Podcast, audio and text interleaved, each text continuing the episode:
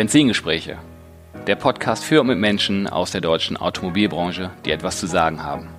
Wir teilen die Liebe zum Automobil in persönlichen Erfolgsstories, die es wert sind, erzählt zu werden. Es geht um verschiedene Blickwinkel und persönliche Ausblicke. Vom prüfenden Blick in den Rückspiegel bis zur spannenden Aussicht mit Fernlicht in die mobile Zukunft.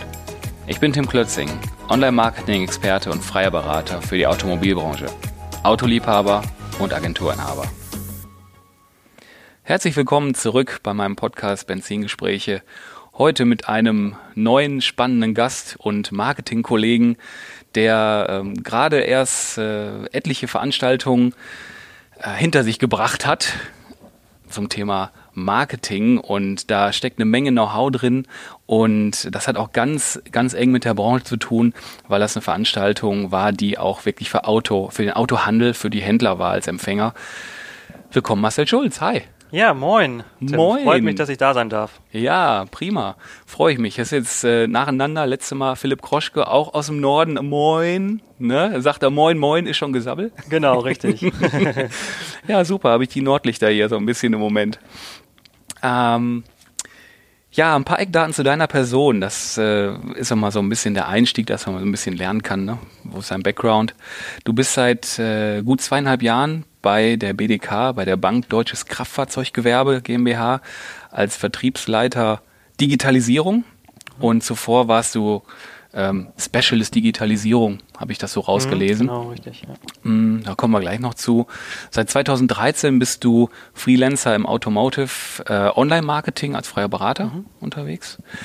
Mm, insgesamt bist du seit 2004 schon in der Automobilbranche tätig, auf verschiedenen Positionen und äh, spannend, das haben wir auch im Vorgespräch letztes Mal schon äh, besprochen, dass du auch einige Jahre im elterlichen Autohaus da ja. tätig warst. Das habe ich nämlich deinem Lebenslauf nicht sofort ähm, äh, entlocken können, aber das fand ich super spannend, dass du äh, auch einen elterlichen Bezug zu der Branche hast. Genau, ja. Also im Endeffekt ist es so, meine Autohauskarriere, die hat schon sehr früh begonnen, mhm. ähm, genau genommen mit meiner Geburt, weil äh, meine Eltern waren ja tagtäglich im Autohaus tätig, mit meinen Großeltern damals zusammen. Und ja, letztendlich den, kam die Entbindung und meine Mutter direkt wieder zurück an den Arbeitsplatz. Ich wurde daneben gestellt, mhm. war dann in meinem, ähm, ja, in meinem Laufstall unterwegs, habe dann quasi äh, mit der Muttermilch dann schon die, den Kundenservice und den Vertrieb von, von Autos dann äh, mit aufgesogen. Ja, und das hat sich dann durchgezogen bis zum heutigen Tag im Endeffekt. Also auch wenn ich jetzt nicht mehr im Autohaus tätig bin, aber mhm. ich war viele Jahre halt im Fahrzeugvertrieb, im Service mhm. unterwegs mhm. und ja, irgendwann kam ich dann auch zum Marketing, insbesondere zum Online-Marketing. Mhm. Ja, und jetzt bin ich bei der BDK. Hm. Ja, es hat äh, ein Gast von mir vor einiger Zeit, der Ralf Schütte, der hat ja auch so eine Karriere hingelegt, wo er auch im elterlichen Betrieb angefangen hat und da auch die Position äh, durchexerziert hat und nicht als, ich sag mal, als Geschäftsführer reingeboren wurde. Und der hat das ganz toll formuliert. Der hat gelernt an der Schraube. Das mhm. fand ich total, total ja. schön begriffen, ne? dass man wirklich weiß, worum es geht, äh, ja. was man dann heute da machen kann. Mm. Im Rückspiegel betrachtet, so dein Werdegang, du bist ein 87er Baujahr und du bist wirklich ein Hamburger. Ein Hamburger ja, Jung. Waschechter Hamburger in Hamburg-Harburg geboren. Ja. Und zwischenzeitlich dann etwas abtrünnig geworden, also auch äh, tatsächlich äh, Deutschland verlassen, habe dann in Irland gelebt, in Dublin, hm. war auch da für die äh, Autoindustrie tätig im weitesten Sinne, äh, habe bei Herz gearbeitet im, im Europa äh, Center und ähm, ja, bin dann wieder zurück und habe dann als Freelancer weitergemacht und war halt dann auch überall in Deutschland unterwegs bei Händlern, mhm. bei Herstellern, Importeuren mhm. und dann zum Schluss auch bei der Bank. Mhm, okay. Da hast du natürlich ein Fundament drunter gelegt, 2007 den Automobilkaufmann. Genau. Und äh, du bist Kfz-Betriebswirt, das hast du 2012 abgelegt. Genau, richtig, an der BFC. Äh, in Nordheim damals noch. Also es gab in dem Jahrgang ja noch Kalf und Nordheim. Das wurde dann ja zusammengelegt äh, nach Nordheim. Und das ist ja ein Programm für diejenigen, die es nicht kennen. In elf Monaten hat man die Möglichkeit, da seinen Kraftfahrzeugbetriebswirt zu machen. Also mhm. es ist ganz explizit auf die Autobranche, aufs Autohaus-Business ausgerichtet. Und ich muss auch im Nachgang sagen, ähm, erstmal die Kontakte, die ich dadurch gewonnen habe, sind sehr, sehr wertvoll. Mhm. Also davon profitiere ich immer noch. Da ist noch so ein Netzwerk. Genau, es ist immer noch ein Netzwerk vorhanden, also was ich auch nicht mehr missen möchte. Mhm. Und das Wissen und die, die, den Horizont, den ich dadurch bekommen habe, der ja, hat letztendlich auch meine Karriere, wenn man es denn so nennen möchte, komplett nochmal in eine andere Richtung hm. gelenkt. Hm. Weil vor der, vor der BFC war für mich eigentlich gesetzt, dass ich im Autohaus bleibe mhm. auch und dass ich da weitermache. Und ähm, wir hatten dann eine Studienreise nach China gehabt, haben uns da Autohäuser angeguckt, haben uns auch die Autoindustrie in China angeguckt. Und so kam dann eins zum anderen und irgendwann hat sich halt bei mir der Gedanke entwickelt, dass es ja draußen noch mehr gibt und dass ich noch mehr draußen machen könnte, als nur in Anführungszeichen im Autohaus, soll, soll nicht negativ klingen, aber ähm, irgendwie war der Drang, nochmal rauszugehen, mhm. ja, auch aus dem elterlichen Autohaus rauszugehen. Ja. Mhm. So kam das dann im Endeffekt. Ja, spannend, was dann, was dann, ja, so eine Fortbildung wollte ich jetzt sagen, aber so eine zusätzliche Ausbildung nochmal dann äh, lostritt, ne? Ja, auf jeden Fall. Also ich kann das auch jedem nur empfehlen, wenn er irgendwie was in der Automobilbranche machen will, dass er sich zumindest mal die BFC anschaut. Mhm. Also rückblickend, Parallele zu mir, da war ich auch schon einige Jahre in einer, in einer Werbeagentur, damals tätig, auch in verantwortlicher Position und habe dann nochmal nebenberuflich BWL studiert. Mhm. Und in dem Prozess ist mir das nicht aufgefallen, aber rückblickend würde ich sagen, mit dem Abschluss dessen, was danach dann in Bewegung gekommen ist, hat das nochmal echt eine andere Wendung irgendwie genommen, weil ja. der Horizont geht auf, du lernst einfach noch ein anderes Handwerkszeug dazu. Ja. Mhm. Echt ja. spannend. Also wenn ich so noch rückblickend mir anschaue, auch die Gespräche, die so nach der Unterrichtszeit, also wir hatten, wir haben ja ähm, Präsenzpflicht gehabt an der BFC und dann war es halt so, morgens um 8 geht es los, dann meistens bis 16, 17, 18 Uhr, je nachdem, welche Kurse noch anstehen. So, und ich war in der, in der WG äh, gewohnt, an dieser Stelle lieben Gruß an meine Mitbewohner. ähm, so, und da haben die Gespräche natürlich nicht aufgehört. Es drehte sich quasi 24 Stunden, weil man hat ja auch nachts dann davon geträumt, nur um Automobilbusiness. Ne? Dann haben wir uns äh, danach überlegt, okay, was bedeutet das für uns, was bedeutet das für unsere Zukunft, welche Geschäftsmodelle könnten noch interessant sein in Zukunft. Und tatsächlich, wenn ich mir das jetzt gerade mal so überlege, diese ich sag mal, diese, diese Stammtischgespräche, die wir da abends hatten, vieles hat sich dann tatsächlich bewahrheitet, dass es auch so Spannend. gekommen ist, wie wir uns das überlegt haben. Ne? Mhm. Und einige meiner, meiner Mitbewohner sind jetzt in äh, Geschäftsführungspositionen mhm. und die haben auch viele von den Aspekten jetzt umgesetzt, über die wir damals gesprochen haben und sind damit erfolgreich. Das finde ich natürlich auch super. Ja, absolut genial. Ja. Ähm, ja, toll, das so zu hören, dass, äh, was, da, was da entstanden ist. Wir hatten vorhin schon, wo wir das, das elterliche Autohaus geschnitten haben, hast du es schon so kurz erzählt. Mich interessiert in dem Rückspiegel immer, wie bist du in den, in den Bann des Automobils gekommen? Da hast du ja gerade schon gesagt, du bist ja quasi äh, schon in der, in der Wiege hinterm oder am Servicetresen äh, ja. aufgestellt worden. Ja, ja. Ich glaube, die Problematik ist einfach, äh, wenn man den ganzen Tag nur mit Autos zu tun hat, ist keine Zeit mehr für andere Themen. Deswegen, ich kann leider nicht Ski laufen, ich äh, bin kein Surfer, äh, weil irgendwie. Auch wenn du so aussiehst ein bisschen, ne? Äh, ja, okay, ja, das ist aber Zufall. Ähm, nee, mein Vater hat mich damals immer mit auf Rallyes genommen, mhm. er hat damals ist Rallycross gefahren und da hat man halt am Wochenende auch mit Autos zu tun gehabt. Hat mich halt immer fasziniert. Und ähm, irgendwann habe ich dann auch selber beschlossen, Autocross zu fahren. Habe ich jetzt nicht lange gemacht, weil dann auch äh, Ausbildung dazwischen kam und das dann ein bisschen mehr Zeit äh, in Anspruch genommen hat, aber im Großen und Ganzen hat mich das nicht losgelassen. Und jetzt im, im Privatleben muss ich auch sagen, also ich, ich fahre lieber mit dem Auto in Urlaub und mache teilweise so Oldtimer-Rallies und solche Geschichten, als irgendwo hinzufliegen. Okay. Also hast du also wirklich schon direkt äh, von deinem Daddy und von deiner Mutti also ja. das war das Thema Automobil war immer da. Ja, ja, also nicht nur im, im beruflichen, sondern auch, wie du gerade sagst, Im privaten, im, im, privaten. Im, im Hobby, in der Interesse. Ja. Also ich kann es gut verstehen. Also es gibt ja auch äh, Leute, die sagen, ich arbeite hier im Autohaus, ich bin im Autobusiness tätig, aber privat lass mich bitte in Ruhe damit. Habe ich auch vollstes Verständnis für. Bei mir ist es halt so, es ist halt Beruf und Hobby zugleich. Mhm. Ne? Und ich, ich habe nicht das Gefühl, dass es zu viel wird irgendwie. Nee, absolut nicht. Also es gibt nicht zu viel Auto. Das ist auch bei, kann ich jetzt für mich sagen, wenn, wenn man mich fragt, warum machst du das, was du machst und machst es gerne, kann ich es super schnell zusammenraffen. Ich liebe Autos und habe das Glück oder Unglück gehabt, nur Marketing lernen zu können und kann jetzt in der Branche Marketing machen. Von daher ja. ist die Welt für mich maximal in Ordnung. Ja. Und ähm, ich befasse mich auch gerne in der Freizeit damit. Und ab und zu, das fällt einem teilweise nicht mehr so auf, aber wenn man so Gespräche im Freundeskreis mitkriegt über Autos und den Handel, Und wenn man dann so weiß, so, ha, bin ich beruflich total weit mit den ganzen Themen, kann ich Ihnen das alles erklären und ich, ich kann dir auch am, teilweise am Motorsound vom vorbeifahrenden Autos sagen, was da vorbeigefahren ist. Das ist ein bisschen skurril. Meine Freundin schüttelt immer ein bisschen den Kopf, aber so weit geht das dann. Aber wenn man es halt liebt. Ja, na, ja. Da habe ich ein ganz großes Herz für. Ja. Tolle Sache. Das war bei mir tatsächlich damals auch so. Als Kind konnte ich immer oder habe versucht immer am Anlassergeräusch letztendlich zu hören, welches Auto das ist. Am Anlassergeräusch. Ja, bei, bei uns war es natürlich immer sehr auf eine Marke fixiert. Meine Ja. Eltern haben halt äh, einen Toyota äh, Sales-Vertrag gehabt Mhm. und zu der Zeit, ja, ich habe mich halt ganz intensiv mit Toyota-Modellen auseinandergesetzt und wusste dann auch irgendwann, okay, dieses Anlassergeräusch ist das und das Modell. Mhm. Ne? Und es gibt die und die Motorisierung bei dem, der hat die und die Leistung, dann gab es dann und dann das Facelift und ich merke es jetzt immer noch, dass tatsächlich in diesen, in den 90ern, wo ich mich halt intensiv damit beschäftigt habe, da im Thema bin und dann irgendwann reißt es ab, weil ich dann mich distanziert habe von, von, dieser, von dieser Welt letztendlich und dann andere Themen angegangen bin. Aber ist schon spannend, wie sehr einen das doch prägt, das Ganze. Ja. Mm, ja, Wahnsinn. Mm, Jetzt bist du seit einiger Zeit bei der BDK und verantwortest da so den Bereich Digitalisierung. Mm, Wie kam es dazu und wie sieht so dein Alltag aus? Lass uns doch mal so ein bisschen teilhaben, was du so treibst.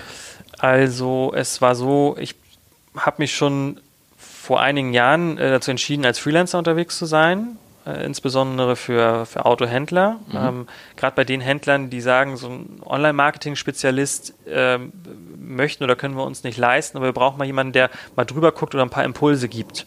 So, und ähm, das habe ich eine ganze Zeit gemacht und dann äh, kam auch Volkswagen oder Screen war das damals, die Beratungsgesellschaft auf mich zu, gesagt, hm, wir können gut jemanden wie dich gebrauchen. Und dann habe ich halt beides parallel so ein Stück weit verfolgt. Und ja, dann kam ja Dieselgate dazu und dann hat sich auch vieles verändert dann. War es auch irgendwie nicht mehr ganz so angenehm und dann habe ich gesagt, jetzt äh, schaue ich mal, ob ich ähm, vielleicht als Freelancer weitermache und wie der Zufall es so will, kriege ich dann plötzlich, das war Weihnachten 2016, ich war gerade auf dem Weg zum Fanta 4 Konzert, kriege ich einen Anruf ähm, von meinem jetzigen Chef, der gesagt hat, hier, Bank Deutsches Kraftfahrzeuggewerbe, wir sollten uns mal kennenlernen. So, ich wusste zu, zu der Zeit nicht, welche Aktivitäten die BDK macht, kannte die BDK vom Namen her, hatte halt äh, im Handel immer nur mit den Wettbewerbern zu tun, um ehrlich zu sein. Und war erstmal skeptisch, weil ich hatte mir in den Kopf gesetzt, okay, ich mache jetzt mein eigenes, mein eigenes Ding, meine eigene Sache. Aber nach den Gesprächen muss ich sagen, das war so spannend, was die BDK davor hat, dass ich dann gesagt habe, okay, ich schraube jetzt meinen Freelancer-Part zurück und gehe in dieses Angestelltenverhältnis und bringe dieses Thema Digitalisierung, auch wenn das ja so ein, so ein Buzzword geworden ist, voran. Und ähm, ja, letztendlich konkret geht es darum, dass ähm, der Handel dazu befähigt wird, online besser präsent zu sein. Ne? Sei es mit Tools oder mit irgendwelchen Maßnahmen und da arbeiten wir halt an diversen Lösungen. Mhm, okay. Und wie muss ich mir das vorstellen? Was machst du täglich? Bist du viel mit Händlern im direkten Kontakt und berätst die oder äh, setzt du Programme auf, die die buchen können? Ich Ja. sag mal einfach irgendwas. Ja, also ich bin 2017 gestartet als Spezialist Digitalisierung für die Region Nord, also habe die Händler im, im Norden, die mit uns zusammenarbeiten, halt beraten und betreut. Es gibt ja so ein paar Produkte von der BDK, wie so ein Neuwagenkonfigurator beispielsweise, und da habe ich den Händlern geholfen, das bestmöglich zu implementieren. Also auch unter SEO-Gesichtspunkten, also dass es bei Suchmaschine gut sichtbar ist und so weiter und so fort. Und wir sind ein Team aus sieben Leuten, mich eingeschlossen. Und ähm, seit September letzten Jahres leite ich halt diesen gesamten Bereich. Ja, und meine Kollegen haben sich halt die Region aufgeteilt und ich bin derjenige, der so ein bisschen den, den Überblick über alles behält und äh, so ein paar Impulse setzt und ähm, schaut, wo wir noch eventuell ja, zusätzliche Ansatzmöglichkeiten haben. Mhm. Da warst du jetzt mit den äh, Digi-Days der BDK, ja, on Tour. Genau. Ähm, das ist, ist das ein Projekt von dir oder, oder ist das so, so eine Gesamtgemengelage und der gesagt, wir müssen mehr an den Handel ran mit dem Thema? Ja, also wir hatten, wir hatten so, ein, ähm, so eine Veranstaltungsreihe bereits. Das waren die, die Geo-Expertenabende, hieß das. Und wir hatten dann entschieden, dass wir das größer aufziehen wollen. So. Konkret war das an einem, ich glaube, nach einem Meeting war das, dass die Kollegen sich beim Griechen zusammengesetzt haben und gesagt, okay, sie möchten es irgendwie anders machen. Das war direkt nach der OMR in Hamburg, die Online Marketing Rockstars Konferenz. Und haben gesagt, lass uns weniger Events machen, aber dafür größere und qualitativ noch hochwer- hochwertigere. So, und ja, rausgekommen sind diese Digi-Days. Und wir haben das auch in wirklich in wenigen Wochen umgesetzt, das Konzept. Dann Termine rausgesucht, Locations rausgesucht, haben uns bewusst gegen Hotel oder sonst irgendwas entschieden, sondern Locations, die halt eine lockere Atmosphäre haben. Also so ein bisschen ja, so Coworking Spaces. Coworking Spaces, hm? genau, richtig. Und es sollte halt auch keine Verkaufsveranstaltung werden. Und das ist es auch nicht geworden. Also, also, also, keine Show im, im Foyer mit 17 Anbietern. Genau, richtig. Also wir haben zwar Supporter dabei, aber die Supporter hatten auch klare Ansage, dass sie ähm, Wissen vermitteln dürfen, aber nicht irgendwie Produkte verkaufen sollen. Weil ich glaube, wir sind es auch alle inzwischen leid, dass immer diese Heizdeckenveranstaltungen überall stattfinden und ich mag es selber auch nicht und ich möchte keine Veranstaltung bauen, die mir selber nicht gefallen würde, mhm. wo ich selber nicht hingehen würde. Ja. So. Und so kam das im Endeffekt und ich glaube, das ist ein sehr gutes Format bei rausgekommen. Also zumindest die Händler, die jetzt bis jetzt dabei waren, haben alle ein sehr gutes Feedback gegeben. Mhm. Ihr habt ja solche Veranstaltungen kennt man ja in der, in der Branche von, von diversen Anbietern. Und da ist ja häufig auch ein hoher Teil des Plenums dann eigentlich die Lieferanten. Mhm, und äh, die Händler sind da nicht in einer, in einer, in einer Vielzahl. Und ihr habt, ja. glaube ich, eine ganz gute Quote. Ihr habt ja. viele Händler dabei gehabt. Ne? Ja, Seid zufrieden, haben, ne? Wir haben tatsächlich auch ähm, also nur Händler eingeladen. Also es gab den einen oder anderen, der sich äh, trotzdem hat eingeladen, aber dann mussten wir leider eine Absage erteilen, weil wir haben gesagt, dass wir da nur Händler bei haben möchten. Ich war es nicht. Ja, nee, äh, äh, nee, also sonst hätten wir auch ein Thema gehabt auf jeden Fall, aber alles gut. Ja, ich weiß nicht. ähm, da habt ihr jetzt in, in ja, sehr komprimiert in kurzer Zeit die Chance gehabt, mit sehr vielen Händlern ja über digitales Marketing zu reden. Sprich, ihr habt ja, ihr habt ja Vorträge gehabt, ihr habt die schlau gemacht, mhm. aber ihr habt ja natürlich auch Zeit damit verbracht, mit denen ja zu reden. Ja. Ähm, kannst du mal aus, aus deiner persönlichen Sicht sagen, so deine Learnings daraus, aber wie würdest du das zusammenfassen, wie so der, der, ja, der Stand der Händlerschaft da so da draußen ist? Kannst du da so ein bisschen so deine Erfahrung mhm. mit uns teilen? Also ich glaube, wir haben in der, wenn man sich jetzt mal bundesweit so die, die Händlerlandschaft anschaut, diejenigen dazwischen, die, ähm, die nichts mit dem Thema zu tun haben möchten. Also da okay. gibt es tatsächlich den, den einen oder anderen. Was aber auch okay ist, weil vielleicht ist es ja das Geschäftsmodell, was halt passt von deren Seite, wo halt Digitalisierung nicht unbedingt notwendig ist. Ich glaube mittelfristig, dass jeder irgendwie damit irgendwie zu tun haben wird. So. Ja. Ähm, die Teilnehmer, die letztendlich da waren, waren zum großen Teil erstmal sehr interessiert und teilweise beschäftigen sie sich auch mit Möglichkeiten, wie sie ihr Geschäftsmodell halt digital abbilden können. Mhm. So. Ähm, wir haben das Format bewusst so aufgebaut, dass je nach Wissensstand sich die Teilnehmer unterschiedliche Workshops aussuchen können. Mhm. Das heißt also. Wir waren mehrgleisig. Genau, also mhm. es finden immer drei Veranstaltungen und drei Workshops gleichzeitig statt. Mhm. Und wir haben zwischen ähm, Einsteigerthemen, ich sag mal äh, Google My Business zum Beispiel, ne, wie richte ich ein Google My Business Profil ein, über äh, Google Analytics, also wie werte ich letztendlich meine Besucherströme aus, oder teilweise auch Themen wie Reputationsmanagement. Mhm. und jeder sucht sich dann halt nach seinem Kenntnisstand und auch nach seinem Interessens, nach seinen Interessen und Wünschen dann seinen Workshop aus. Mhm. So. Und wie stehen die so da? Du sagtest, ein paar wollen da nichts mit zu tun haben. Ich habe die ganze Zeit überlegt, was, was sagst du da drauf oder welche Frage stellst du? Weil es, es gibt solche Händler, die das wirklich von sich schieben, quasi wirklich aktiv. Ähm, das kann mehrere Gründe haben. Ne? Einmal wirklich, dass, dass äh, sich nicht mehr verändern wollen vielleicht. Ähm, gibt ja auch ein paar Autohäuser draußen, die Nachfolgerprobleme haben, wo einfach die Geschäftsführung schon relativ alt ist.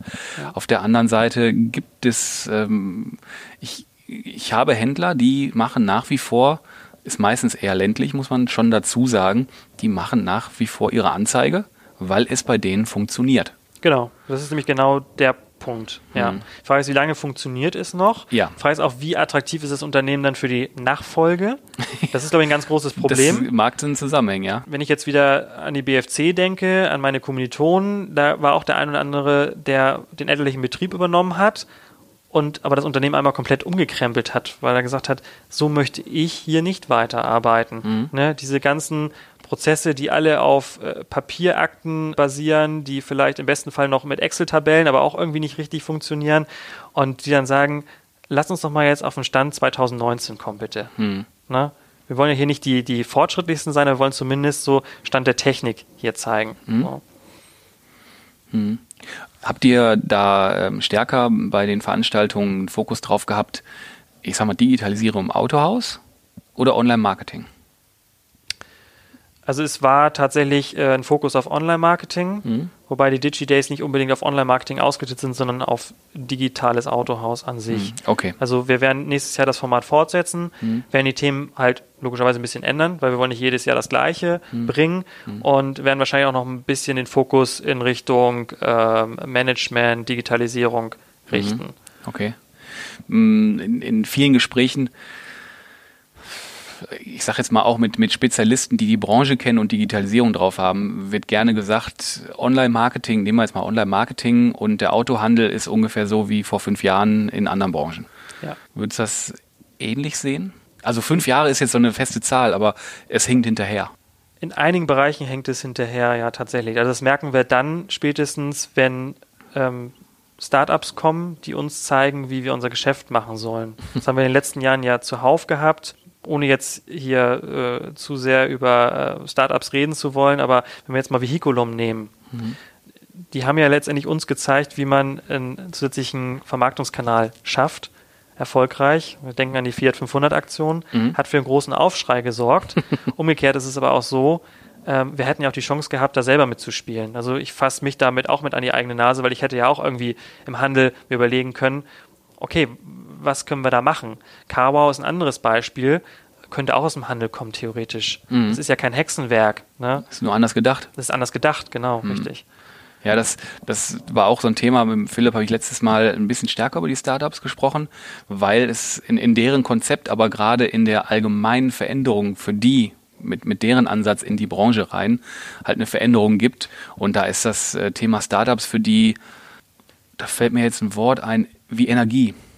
Also die, die saugen, die beteiligen sich da auch dran, die gucken da ganz genau hin, die ziehen da ihre Learnings draus, äh, wie man, ich sag mal, Themen in eine Box packen kann, die ein bisschen schüttelt und dann hinstellt und dann der klassische Satz, da war einer, nee, das Thema geht nicht, dann kam einer, der wusste das nicht und macht es trotzdem. Ne? Das ja. sind halt so verschiedene Blickwinkel und Einstellungen. Ja. Das ist in der Tat gerade definitiv eine spannende Entwicklung. Wir, wir dürfen halt nicht vergessen, dass wir bei jedem neuen Konzept ob wir dann mitmachen oder nicht. Wenn wir da mitmachen, ist es so, dass wir ein Stück unserer Marge abgeben. Das mag vielleicht äh, im ersten Moment okay sein, wenn wir jetzt einen Carbau nehmen, mhm. aber am Ende des Tages müssen wir uns die Frage stellen, die Summe aus den ganzen Beteiligungen, die wir machen, Ankaufplattform, Lead-Generierung und so weiter und so fort, ergibt irgendwann eine so hohe Summe, die da hochkommt, wo man wirklich was hätte selber machen können. Mhm. So, und das ist halt die Frage.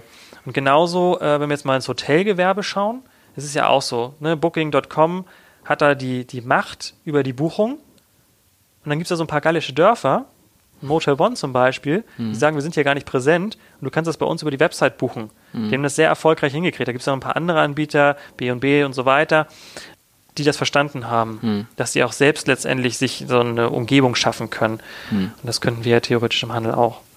Der Handel hat ja eine immense Stärke, die Nähe zum Kunden. Genau, richtig. Und da, da müssen ja alle erstmal hin. Ja. Hm. ja. Im Bereich Online-Marketing, das hat man gerade gesagt, mit den Händlern, ob man da den Eindruck hat, wie, ob, ob und wie weit das vielleicht so ein bisschen hinter anderen Branchen hinterherhinkt.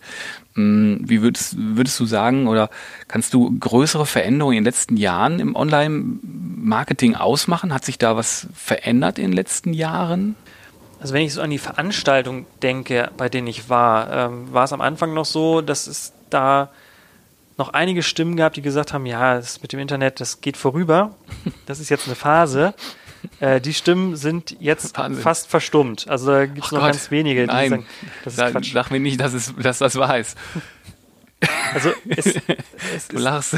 Also es ist auch tatsächlich regional unterschiedlich. Also ich sage jetzt nicht, welche Regionen davon betroffen sind, aber es gibt regionale Unterschiede. Es gibt hm. die, die äh, sehr offen sind. Also zum Beispiel jetzt, wo du hier äh, ansässig bist, in dem Raum ist es auf jeden Fall so. Wir sind dass, im schönen Ruhrgebiet. Ja, genau. Hm. Da ist es auf jeden Fall so, dass sehr früh verstanden wurde, dass da was getan werden muss und andere Regionen, äh, hm. die hinken halt hinterher. Hm. Ne?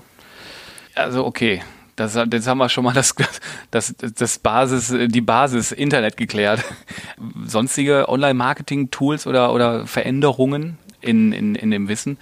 Wir haben ja auch nun mal viele Händler, die äh, von Herstellern abhängig sind, wo ja. die Hersteller natürlich weitgehend federführend sind in dem Marketing. Da ist ja schon was passiert in den letzten Jahren. Es wird professioneller, es wird breiter, aber es wird halt Hersteller gesteuerter. Ja, ja. Umgekehrt merkt man halt auch, dass immer mehr Händler auch sagen, eigene Website ist wichtig, um hm. halt die eigenen Dienstleistungen, die halt auch der Wettbewerber nicht anbietet, hm. mit darzustellen. Ist halt auch wieder da, haben wir wieder Suchmaschinen, Gesichtspunkte, ne? Mhm. gehe ich unter in der Masse oder mache mhm. ich mein eigenes Ding? Mhm. Und ähm, vor allen Dingen kann ein Hersteller niemals so gut regionales Marketing bespielen, wie es der Händler könnte. Mhm. Ne? Weil keiner kennt die Region besser als der Händler vor Ort. Mhm. So, und keiner kennt auch die Kunden da besser als der Händler vor Ort. Mhm. Ja, ich, ich habe sofort so eine, so, eine, so eine Kausalkette. Irgendwie regionales Marketing ist für mich Local-Based Marketing. Mhm. Und wenn ich das Wort Local schon habe, wir reden hier von der Agentur immer von Local Heroes. Weil die Autohäuser häufig eine Historie haben, die weit älter als 10 oder 20 Jahre ist. Und da kennt man den Händler. Und das, man erkennt durch das Hersteller getriebene Marketing halt, dass es verwaschen wird und dass es zurückgeführt wird. Und unsere Kunden, mit denen wir eng zusammenarbeiten, hat immer einen ganz starken Anker Identität der eigenen Marke. Und ähm, das ist so, das ist, das ist das Fund, ne? Ja, ja, richtig. Hm. Also ich sehe es ja im elterlichen Betrieb. Meine Eltern haben viele Jahre letztendlich sich komplett auf den Hersteller auch verlassen, was halt dafür sorgt, dass man halt auch überall irgendwie mit dabei ist. Aber sie konnten dadurch ihre eigene Marke nicht weiter ausbauen. Hm. Ne, das haben sie jetzt in den letzten Jahren nachgeholt, auch sehr erfolgreich meiner Meinung nach. Und ähm, ich glaube, das wird in den nächsten Jahren noch viel, viel wichtiger. Also insbesondere dann, wenn man auch mehrere Marken hat, dann kann man nicht immer hin und her springen. Man kann nicht mal Ford, mal Opel sein, sondern man muss halt Händler X sein, hm. mit den Marken so und so, ja. aber man kann nicht hin und her springen. Das funktioniert nicht. Ja, definitiv meine Philosophie. Und mir gingen gerade ein paar große Namen durch den Kopf, wie was weiß ich, äh, Luke, Dürkop, Dello, Avak, äh, wie sie alle heißen. Die sind unter anderem bekannt, weil sie groß sind, ja, aber die, die leben halt ihre Identität. Genau. Ja, und ähm, das, das, das spielt da auf jeden Fall mit rein. Gerade die, der, dieser Multimarkenaspekt. Ähm, da ja. bist du dann auf einmal ein, ein Chamäleon ist ein schöner Vergleich, mhm. weil du, du passt dich immer an, aber eigentlich willst du ja unsichtbar sein. Genau. Oder bist unsichtbar ja. vor, vor, vor dem Hintergrund. Ja. Und das ist ja nicht das, worum es geht. Vor allem nicht mit den Herausforderungen, die da auf den Handel zukommen. Ja, und du hast ja eben schon drüber gesprochen, ähm, die Bindung an den, an den Hersteller wird immer größer, ja. die Verträge werden immer enger gestrickt mhm. und dadurch werde ich natürlich auch sehr schnell austauschbar. Ne? Ja. Also der, der Hersteller oder der Importeur ist letztendlich da am längeren Hebel. Und wenn ich sage, ich habe eine so gute Händlermarke aufgebaut, da tausche ich einfach die Farben aus im, im schlimmsten Fall und dann habe ich aus, dem, aus der Marke A eine Marke B gemacht hm. und ähm, kann dann einfach weitermachen, in Anführungszeichen. Hm. Ne? Ja, super spannend. Also das, wir betreuen große Multimarkenhändler und da ist es echt immer Identität, eigene Identität. Man, man stößt da immer an seine Grenzen, ganz klar. Und ähm, da arbeitet man oder so ein als Agentur, um das jetzt mal rauszunehmen. Wir arbeiten immer in so einem Spannungsfeld zwischen dem Händler, der uns beauftragt, wo wir für den Händler arbeiten, aber in dem Spannungsfeld mit der Marke, die halt da stattfindet wenn, der Hersteller, wenn der Händler äh, Zuschüsse haben will, ist auch klar, wessen Musik dann gespielt werden muss. Aber es gibt halt auch Mittel und Wege, das kreativ zu lösen. Ja. Und das ist, das ist immer, das, das ist spannend. Also, das ist für uns kein langweiliger Job in dem Moment, dass man sich vorstellt, okay, die benutzen jetzt den Ford-Baukasten für Anzeigen oder Online-Banner. Äh, nee, da gibt es auch noch kreative Lösungen. Ja. Und, und da wird es halt spannend. Und da macht es auch Spaß dann wieder. Ne? Ja. Dem Händler wie auch für uns. Ja. Ist halt schade, dass der, dass der ähm, Dialog zwischen Händlerschaft und, und Hersteller und Importeure so schwierig ist. Mhm. Also es immer wieder dazu Spannung kommt und dann teilweise zu solchen Spannungen, dass dann überhaupt nicht mehr miteinander gesprochen wird. Mhm. Der Hersteller dann irgendwas baut, dem Händler umhängt und der dann machen muss. Mhm. So, und äh, ich glaube, gemeinsam könnte man viel, viel mehr erreichen. Na, nur es ist halt gerade in der aktuellen Situation, ne, gerade bei den Herstellern, die auch äh, auf Direktvertrieb schielen, ist es halt ähm, ja, eine sehr schwierige Angelegenheit. Danke fürs Zuhören bis hierhin. Weiter mit der Story geht's im zweiten Teil.